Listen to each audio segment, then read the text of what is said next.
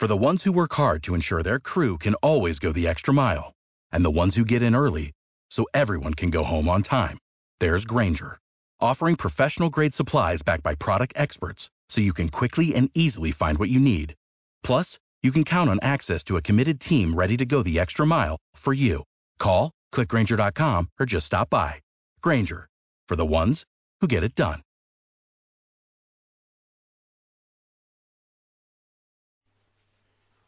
Hola a todos y bienvenidos a un nuevo episodio de Fusiones y Adquisiciones. Yo soy Frank Hidalgo Arquero y esta semana en el podcast de empresas.com nos acompaña Enrico Reguini, amigo y profesional con una experiencia espectacular, como veréis, en movilidad, modelos de negocio digitales y consumer finance. Enrico empezó su carrera en la financiera de Fiat Chrysler en Italia y actualmente forma parte de una de las principales entidades financieras en España. Aunque ya estamos acostumbrados a ver todo tipo de soluciones de movilidad en nuestras ciudades, este ecosistema sigue en una fase muy inicial y como veremos con Enrico, varias tendencias están dibujando el nuevo mapa y determinando la estrategia money de los grandes fabricantes de coches. Estas tendencias son el crecimiento del pago por uso en contraposición a la propiedad de los vehículos, lo que se conoce como caras a service. Aquí os suena la reciente operación entre BP y Renault. El crecimiento de la venta online de coches, donde tenemos actores muy potentes como coches.com, perteneciente al Santander, o coches.net, parte de Adevinta, y por último, agregadores y otras soluciones de movilidad conocidas como Mobility as a Service. Aquí tenemos a compañías como MIP o Imbri, que está última vendida por el fondo de Private Equity Portobelo Capital, a Mutua Madrileña, y pendiente de lo que de la CNMC. Con Enrico nos vamos a preguntar cuál es el racional estratégico de estas operaciones y si las valoraciones recogen el verdadero potencial del sector. Como siempre esperamos que el episodio resulte tan interesante como nosotros, y antes de dar paso a Enrico, recordaros que el episodio cuenta con el apoyo de DataSite, líder mundial en la gestión integral de los procesos de money. Vamos allá. Muy buenas, Enrico, ¿qué tal? ¿Qué tal? Muy bien, muy gracias por la invitación. Un placer eh, hablar contigo y con todo lo que nos van a escuchar y hablar sobre un tema muy interesante que es la de la movilidad.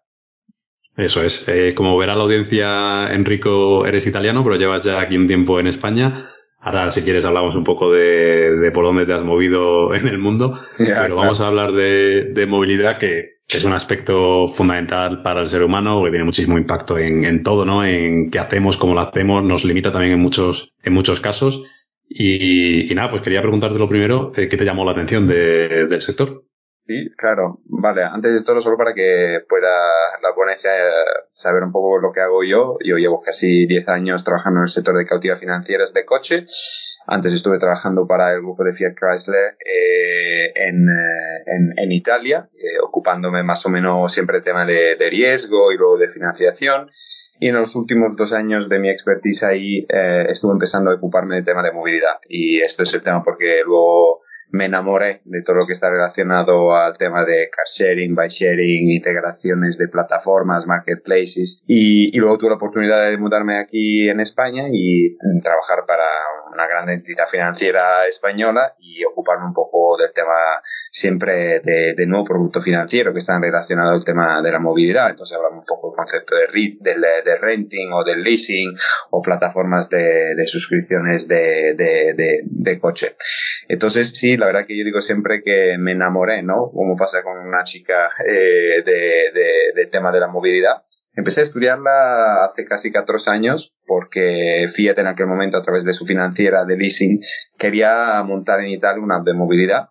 Entonces empezamos a trabajar sobre temas que estaban relacionados a todo lo que podía ser car sharing, bike sharing o formas innovativas de vender, de ayudar al final el OEM, el car manufacturer, en este caso Fiat, a, vender coches. Y mm, es, puede ser importante antes que, empezamos un poco a ir al detalle, explicar eh, cómo ha cambiado en los últimos años eh, este, nuestro sector y, el mercado. Antes de todo, como ha pasado en muchísimos otros eh, contextos de mercados, en la telefonía, por ejemplo, o también el tema del, del streaming online, eh, de los contenidos digitales, eh, hemos observado un cambiamiento en el consumidor que, de hecho, ha empezado a no querer o de dejar de querer comprar coche y al revés de, empezar a usar o pagar por el utilizo de, un producto.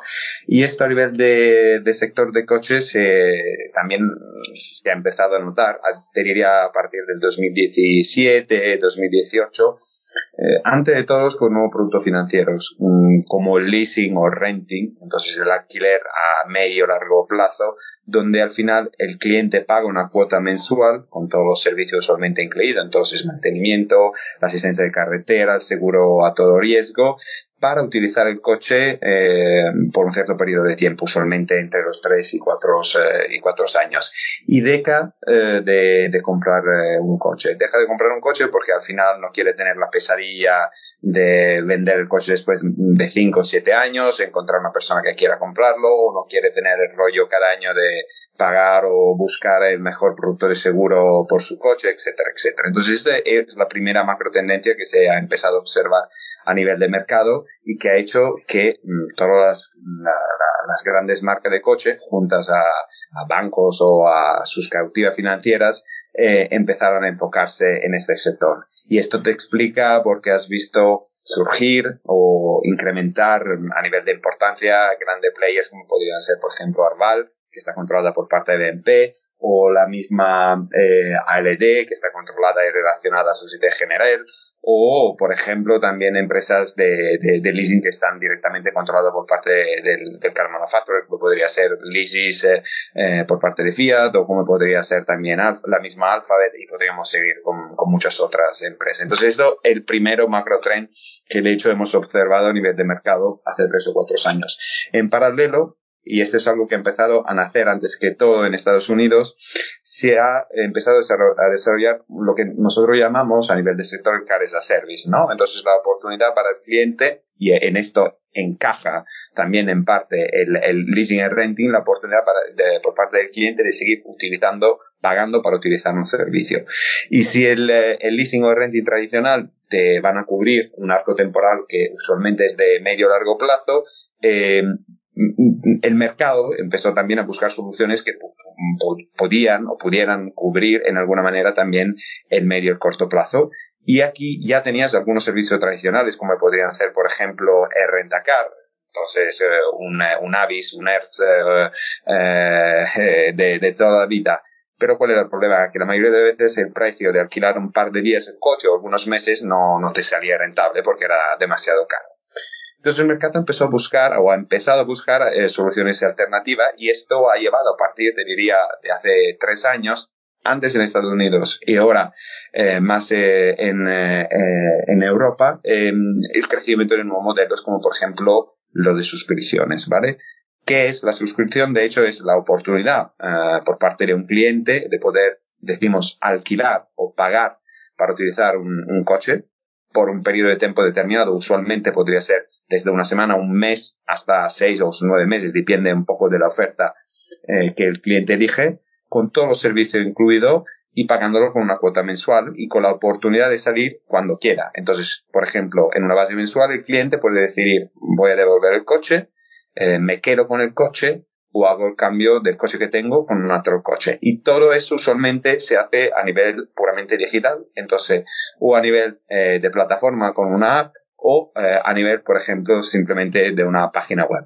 Y esto es algo que empezó en Estados Unidos, como te estaba comentando, y que luego tuvo algo disruptive, diría, en los, especialmente en los últimos dos años, eh, en Europa, con, con, los primeros casos, te diría, eh, en los nórdicos, entonces con plataforma como eMove o plataforma como Shift, que está controlada por parte del Banco Santander, y luego eh, a otros países, te diría a nivel de importancia, porque tradicionalmente el mercado más grande eh, en Alemania, donde ahora tienes muchísimo players, lo más importante, eh, te diría son eh, lo que era eh, Cluno, que ahora ha sido adquirido por parte de Kazoo hace algunos meses, o Vivlacar, que también tiene presencia en Austria, o por ejemplo Faren, que es más una plataforma tecnológica, etcétera, etcétera.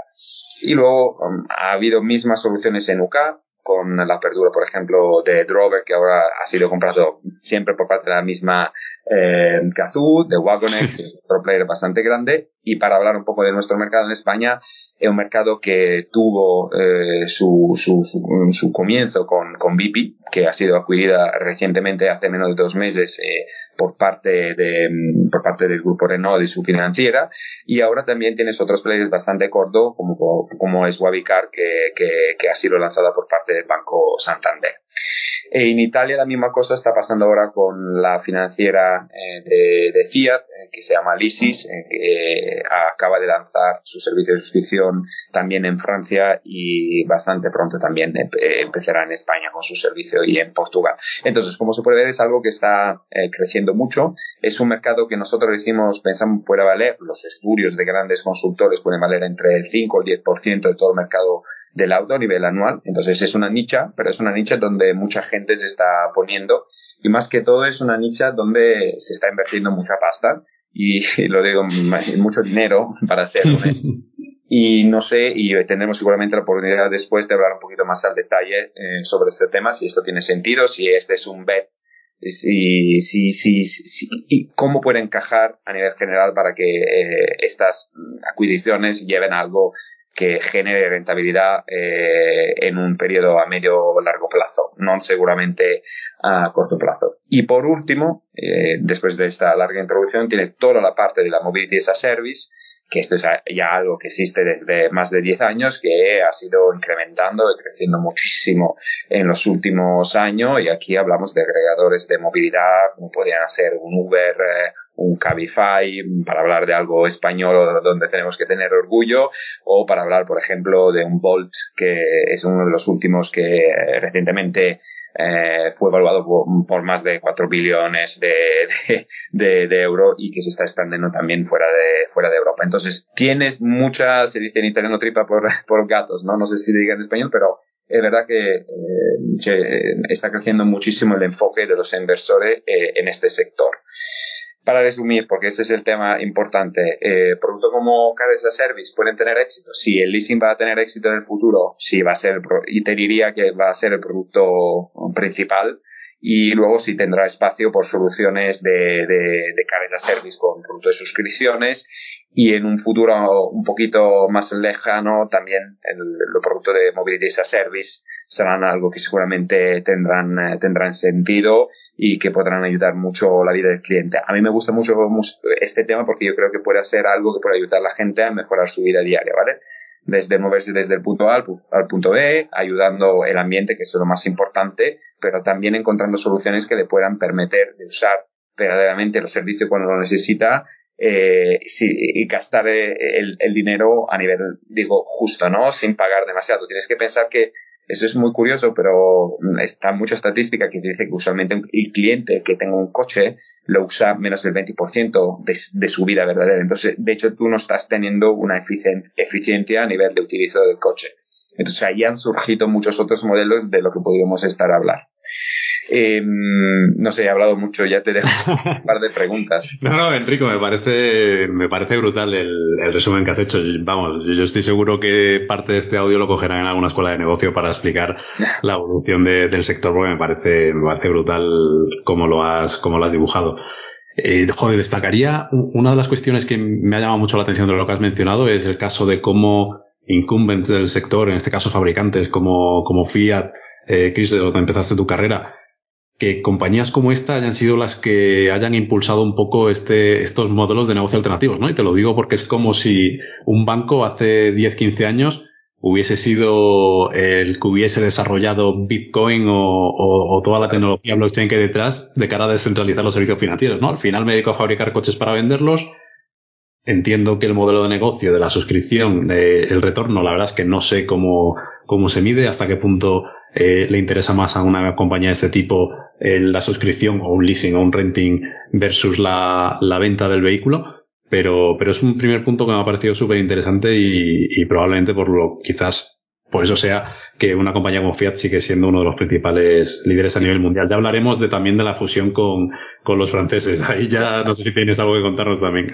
No, es verdad, pero ese es, eh, yo creo que sea un buen punto. Yo diría dos cosas. Aquí tenemos dos macros trends. El primero, hemos observado OEMs como podrían ser Fiat, por ejemplo, a través de ISIS o la misma eh, PSA a través de, a través de Free2Move, que es su agregador de movilidad, o la misma Volkswagen, porque es el big, el big player más grande, o la misma Toyota con Quinto, ¿no? Todos los grandes grupos eh, de, de, de, car manufacturers han empezado a invertir mucho, ¿vale? Eh, en todo lo que está relacionado al tema del Car as a Service y de la Mobility as a Service. Ahora más en el Car as a Service, pero a medio y largo plazo eh, en el Mobility as a Service. ¿Por qué?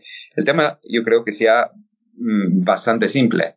Em, eh, la actitud del cliente está cambiando. Entonces, eh, seguramente más, te hago un ejemplo, yo vivo en Madrid, mm, trabajo fuera de Madrid, pero me voy o con el metro eh, o me voy con colegas que tienen coche, pero no soy titular de un coche, no lo necesito, mm, ¿vale? Para viajar. Entonces, en las grandes ciudades, por tema de eh, pollution, congestión de tráfico, eh, el número de coches disponibles empezarán a reducir, ¿vale? Y tenemos un montón de gente que tiene 23, 24 años que ni tiene todavía eh, su carnet de conducir. Entonces, en alguna manera, eh, los OEMs tienen que seguir vendiendo su coche.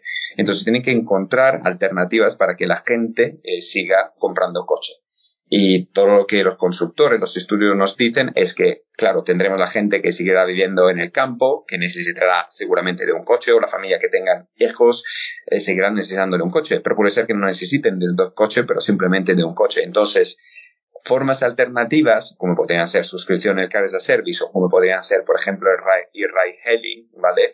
Podrán ayudar en alguna manera a compensar esta pérdida en términos de volumen. ¿Por qué? Porque tendremos, además de coches tradicionales, coches autónomos en 5 o 6 años y la gente, el tasa de utilización de este coche será más alto, entonces el ciclo de vida de este producto será inferior y esto hará que buena parte de la reducción en la demanda que tenemos porque tenemos menos cliente sea compensada por un menor ciclo de vida del coche porque el coche será más utilizado a nivel de ciudad por parte de, los clientes. Puede parecer complicado, pero esto es algo eh, que es una tendencia que yo creo iremos que observando, eh, no ahora, no en dos o tres años, pero en cinco o seis años seguramente es algo que, que, que, que observaremos que estará, estará ahí. Entonces eso te explica por qué todas las marcas en alguna manera se están enfocando en todo lo que esté relacionado porque tienen que capturar nuevos clientes y porque tienen que tener flota de coches disponible para em, cumplir y para encontrar esta, esta demanda que se va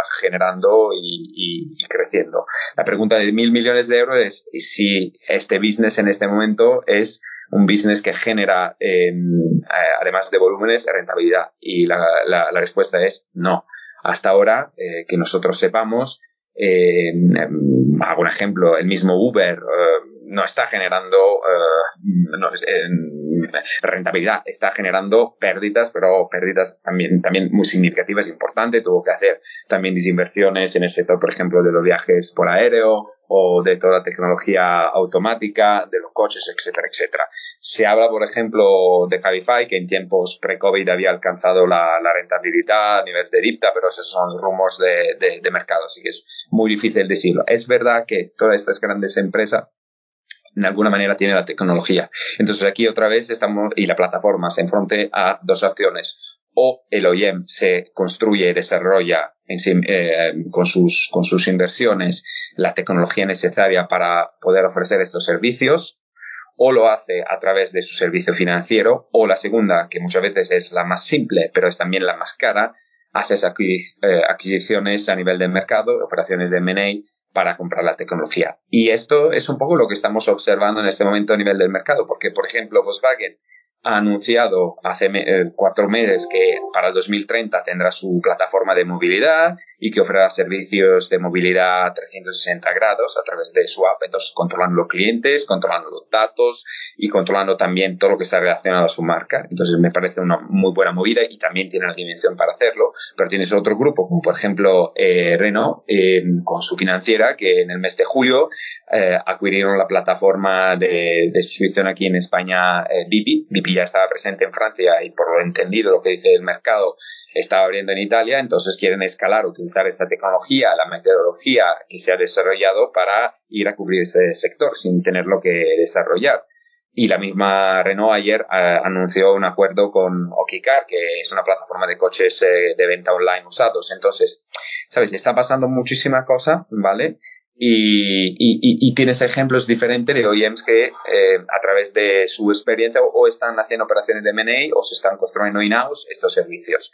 Por ejemplo, Move como Lysis con el grupo FCA que ahora son Stellantis y ya tienen la tecnología. Y de hecho van a ser el primer grande OEM eh, en términos de car manufacturers que va a tener todos los servicios de movilidad que van desde la suscripción hasta el peer-to-peer, entonces la oportunidad por un cliente de alquilar, subalquilar sus coches y así reducir su cuota mensual de financiación del coche, o la movilidad como el car sharing, bike sharing en Unicap. Eso es algo que, eh, que Volkswagen, Toyota, por ejemplo, Renault, no tendrán eh, en uno o dos años. Entonces, eh, estamos teniendo mucha movida. En resumen, tenemos startups que están apareciendo en el mercado, que están escalando, que tienen la tecnología, que están creciendo bien, pero todavía no generan eh, rentabilidad. Y tenemos OEMs que saben que tienen que entrar y cubrir este mercado y lo, y, lo que están intentando hacer es o desarrollarla eh, con sus propias competencias o comprarla. Y si lo compran muchas veces lo hacen a través de sus armas financieras, que son las capturas financieras, porque estas tienen mm, más leva financiera para, poder generar este tipo de, de operaciones. Es un tema, Enrico, de integrar realmente eh, tecnología o, que al final cuando piensas en la capacidad financiera, como estamos mencionando, de este tipo de compañías y analizas lo caro y lo mal que puede salir una operación de, de money, te preguntas por qué no lo desarrollan internamente, ¿no? Eh, tenemos casos como Repsol con Weevil y mil corporates más que se te ocurrirán a ti que han lanzado sus propias soluciones, ¿no? En este caso ya te digo, no sé si es un tema de tecnología, que, a priori me, extrañaría, ¿no? O si es un tema más de efectos de red o de, oye, tenemos que emplear el cash que tenemos en el balance y por aquí suena la música? ¿Cómo, lo ves tú? Esto yo veo, esa es una pregunta súper interesante y creo la, pregunta de, dos millones de dólares. En ese sentido, lo estuve discutiendo con muchísimos amigos, por ejemplo, cuando surgió la operación de BP hace en dos meses, ¿no? Porque eh, no tenemos un precio público de adquisición de la plataforma. Lo que el español y otro periódico hablaron fue de 100 millones de euros. Alguien dice menos pero más o menos estamos alrededor de, aquellos, aquellas cifras. Entonces, la pregunta es, eh, ¿cuánto vale la plataforma tecnológica que, por ejemplo, una empresa como BP o un Wabi o como un uh, puedan tener? Yo no creo que eh, estas grandes empresas como Renault hayan pagado simplemente la tecnología.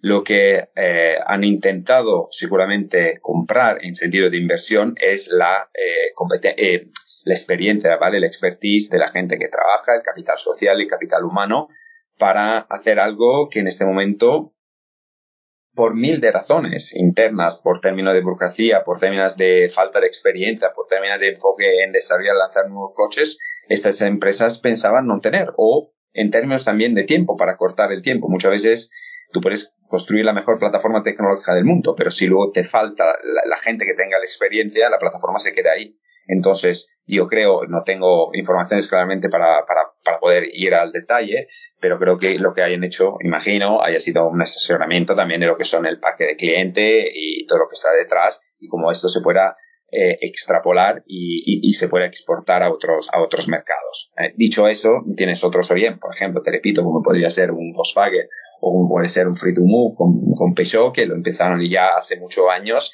y que ya tienen su paquete de clientes y que lo pueden desarrollar eh, ellos mismos. Entonces son dos vías diferentes y usualmente prefiero, pero eso es más una opinión a nivel personal, construirlo in-house y escalarlo con lo que sea necesario. Es verdad que todas esas plataformas, por lo que entendemos, tienen que invertir muchísimo en marketing, en marketing para generación de, demanda y esto es, es lo que de hecho en este momento no genera rentabilidad a nivel de esta plataforma, pero producto como suscripciones o producto como movilidad yo lo, veo como un encaje al interno de un macroambiente global. Era como explicarlo en esta manera. La actitud del cliente está cambiando, hemos dicho, pero también la actitud de compra en términos de compra online, ¿vale? Estamos asistiendo al crecer eh, de muchísimas nuevas plataformas de venta online. Aquí en España tenemos coche.net, coche.home, por ejemplo. Tenemos también Kazoo, que se ha creado desde, desde la nada hace, hace menos de un año, un año y medio, y que acaba de, eh, de salir con, con una eh, a, Nueva York y, y que está haciendo adquisiciones en todos los países, ¿vale? Entonces, ¿Eso qué significa? Que tenemos un perfil de cliente que empieza a comprar online. Entonces, si tú piensas a este nuevo tipo, eh, tipología de cliente, te imaginas un cliente que se va a una plataforma online, que tiene la opción de comprarse un coche online, pero nuevo, o que puede comprarse también un coche usado. ¿Y cómo puede comprar este coche nuevo usado? Lo puede comprar con un cash, pero es algo que no va a pasar porque está desapareciendo, o lo puede comprar con una financiación o lo puede comprar con un producto de leasing o renting, o lo puede suscribir si quiere, o lo puede añadir con servicios adicionales como podrían ser servicios de movilidad. Entonces, taxi, ride-hailing, sharing, que tienen su cuota mensual que paga. Entonces, aquí tenemos un, un, un, un ¿cómo se puede decir? Un paraguas con muchísimas oportunidades diferentes que pueden permitir a quien es el propietario de estas plataformas no solo de tener el cliente, para generar nuevos canales de, ventas y, y, y, de revenues. Y esto es lo que todos los OEMs, todas las entidades financieras están intentando hacer, transformarse un poco en idea, no te quiero decir si es solo como actuar como software as a service, entonces ofrecer sus plataformas, su tecnología a, a terceros para generar también otro, mm, otro, ¿cómo podría decir?, eh, income y al mismo tiempo ofrecer su servicio financiero a nivel online y captar nuevos clientes y generar eh, otra vez eh, nuevas ganancias. Entonces es algo que es en devenir, es algo que, que, que, va a necesitar tiempo para, para, para crecer, pero es algo que se va a quedar. Y esto es lo, lo, que me explica, lo que me hace imaginar que en este momento estamos asistiendo a muchísimas operaciones eh, por parte también de, de, de plataformas de online, de marketplace o por parte de OEMs eh, tradicionales. Además, estamos en un contexto, aunque eh, eh, la inflación esté empezando a subir, donde tenemos muchísima liquidez y esto claramente el coste de dado es muy bajo, casi cero, y permite también hacer estas operaciones. La pregunta de mil millones de, dólares o de euros, donde no tengo contestación, y es si el precio que se están pagando por esas operaciones tenga sentido o no hasta ahora es muy difícil hacer una consideración sobre esto, solo el tiempo nos va a decir si esto tuvo sentido o menos. Está claro que mm, valorarla en términos financieros como cualquier startup, eh, cualquier operación de adquisición de una startup no tiene, no tiene mucho sentido, ¿no? Eh, yo creo que en este punto todos sabemos que eh, la adquisición de una startup que todavía no ha traccionado, vamos a decir, a nivel financiero, no deja de ser por parte de un corporate un ejercicio para acelerar el, el time to market, ¿no? De cara a, a, entrar en un mercado, a desarrollar un producto nuevo, etcétera. Y obviamente hay un montón de variables que has mencionado, como la liquidez existente en el mercado, etcétera, etcétera, etcétera, que pueden justificar este tipo de, de precios, porque eh, está claro, por otro lado, que estas compañías en un momento eh, más negativo, en una situación eh, en la que el capital no abunde tanto, no van a tener tanta capacidad de seguir compitiendo, ¿no? Porque tú también lo has mencionado muy bien, que es que son muy dependientes del marketing y hoy por hoy eh, muchas de estas compañías al final financian eh, un tema operativo como es el, el, marketing con entrada de inversores y de, y de venture capital, ¿no? Y, y, y, no siempre la tendencia es favorable para, para seguir creciendo y quemando pasta a, a, a ese ritmo, ¿no? De, la gente de SoftBank que suele decir que, perdón Enrico, que el capital es la la ventaja competitiva definitiva. Pero claro, hay momentos en el mercado en los que este, este, esta cuestión no acompaña, ¿no? No, estoy totalmente de acuerdo. Y fíjate que esto es una, no diré de la primera regla, pero el riesgo implícito que tú tienes en el usar el, working capital para, para financiar, de hecho, el capital que, perdón, que te están financiando para pagar eh, operaciones eh, de marketing o, o, diarias es muy arriesgado es la primera regla de, de, cuando se trata de análisis de balance o de un cash flow donde tendrías que evitar de hacer estas cosas. Entonces ahí sí que tienes muchos temas. Sobre eso es muy interesante porque están eh, apareciendo también en el mercado algunas nuevas startups. Una de estas es media española, media suiza que se llama Ritmo, eh, que se ocupa de, de hecho, de ofrecer financiaciones con, de modelo de revenue finance, eh, financiaciones que están relacionadas a, a un porcentaje de las ventas que se van a generar y esto puede ser una manera para ayudar también eh, a estas empresas a crecer. Además, porque esta, esta startup, no que quiero eh, promoverla, pero de hecho te, te, ofrece también un soporte a nivel de, de, de, tecnología, de expertise, a nivel de campañas marketing digitales, etcétera, etcétera. Entonces, es algo que estamos eh, experimentando, observando en el mercado y creo que ahí vamos a tener muchos enfoques en los próximos meses, ¿ok? Y, pero yo veo, es, es muy difícil todavía acercarse y decir lo que va a pasar, pero grandes entidades grandes bancos o grandes eh, car manufacturers quieren estar, quieren estar en el sector y tienen la leva financiera para hacerlo. Entonces, creo que al final, aunque tengamos eh, nuevas startups que crecerán, que, serán disruptive, al final me quedo con la idea que serán los grandes players que en alguna manera adquirirán eh, a través de operación M&A um, estas, empresas y, irán cubriendo el, mercado. A ver si esta es una, ¿cómo se dice?, una burbuja o menos, porque eso es también algo que solo descubriremos en, los próximos meses. Mandamos desde aquí un saludo a Ray Burguera, cofundador de, Ritmo, que también pasó por el podcast y, la verdad es que tienen un equipazo y muy claras las cosas, o sea que seguro que les va bien. Así que nada, oye Enrico, no sé si habrías adquirido tu VIP si fueses Renault, pero vamos a atrevernos con otra, con otra gran operación. Ya ha estado bastantes pistas. No sé si te animarías a, con nombres o sin nombres, ¿eh? a, indicar por dónde crees que van a apostar las, las compañías, ya sea, ya te digo, internamente o, mediante alguna compra. Vale, eh, bueno, esta es, es, es buena pregunta. Eh, mira, yo creo que tenemos que tener mucho enfoques en los marketplaces, ¿vale? Entonces, marketplace de coches, como puede ser un, en un, en un Kazoo, o como pueden ser, por ejemplo, un Autotrader, o como puede ser un coche.net, un, un coche.com, para hacer un ejemplo aquí en España, o Súbito, toda plataforma del mundo Shipstead, y podríamos seguir adelante. Porque aquí vamos a ver mucho, un surgir de operaciones, un crecimiento muy importante a nivel de venta digitales online, con modelos también como estamos eh, discutiendo, eh, eh, mencionando precedentemente, que están relacionados al tema del car as a service y a la movilidad. Entonces yo creo que esto es un sector que está creciendo mucho, que está teniendo muchísimas inversiones. Mira lo que está haciendo Casu, que es increíble. Piensa Autohero, que me olvidaba completamente lo que están haciendo ellos mismos. Entonces ahí tenemos que tener un enfoque, eh, si fuera un inversor lo miraría con ojos, es verdad que tiene ya muchos invitados eh, a la mesa, pero es algo que va a crecer y, y que tendrá que consolidarse, no en los próximos meses porque todavía es muy pronto, pero en un par de años, eh, un par de años sí. Y, y luego lo que me, que, que, me, que me atrae mucho la atención eh, y que miraría también con mucha atención es lo que está pasando a nivel de Mobility as a Service, ¿vale? Entonces, eh, cuando hablo de Mobility as a Service es un tema tan vasto, muy complicado, que es, que es muy difícil, ¿vale? Em, explicarlo. Para que la gente entienda, ya sé que muchísimo lo saben, tienes dos modelos. O como también pasa, por ejemplo, con Marketplace y suscripciones, o el típico software as a service, entonces startup, como podrían ser, por ejemplo, MIP, que te construyen la plataforma y luego se la venden a, no sé, a entidades privadas o a alcaldías eh, eh, en varias partes del mundo o al Renfe, para hacerte un ejemplo. O tienes ya agregadores de movilidad que surgieron, por ejemplo, con el ride hailing, como podrían ser un Uber, o hacemos un ejemplo eh, de casa nuestra que es Cabify, y que alrededor de esto han empezado a construir, ¿vale? Un, eh, un macroambiente de movilidad que incluye desde los patinetes hasta los scooter eléctrico, hasta eh, el delivery, eh, que podría ser también de comida o al delivery de la farmacia o al delivery de paquetes, ¿vale? hasta servicios y suscripciones de, de, de, bicis que estamos, por ejemplo, ahora mirando con, con, con, con, con Cabify, a ver si esto pasará también con servicios de suscripción de coches, no sabemos.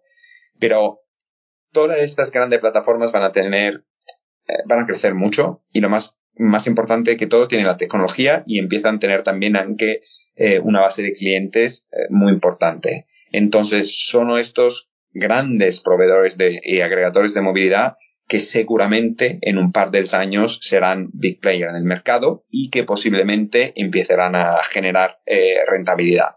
Entonces, si yo miraría a estos, tendrás algún, algún grande algunas grandes empresas que, que, que, caerán, que no sobrevivirán, pero yo creo que ahí vamos a, tener un crecimiento muy importante y junto a esto, porque no quiero olvidar lo que creo es muy importante, no tenemos que olvidar eh, plataformas online como podrían ser plataformas que no es una plataforma, pero gigantes como podrían ser, por ejemplo, un Google.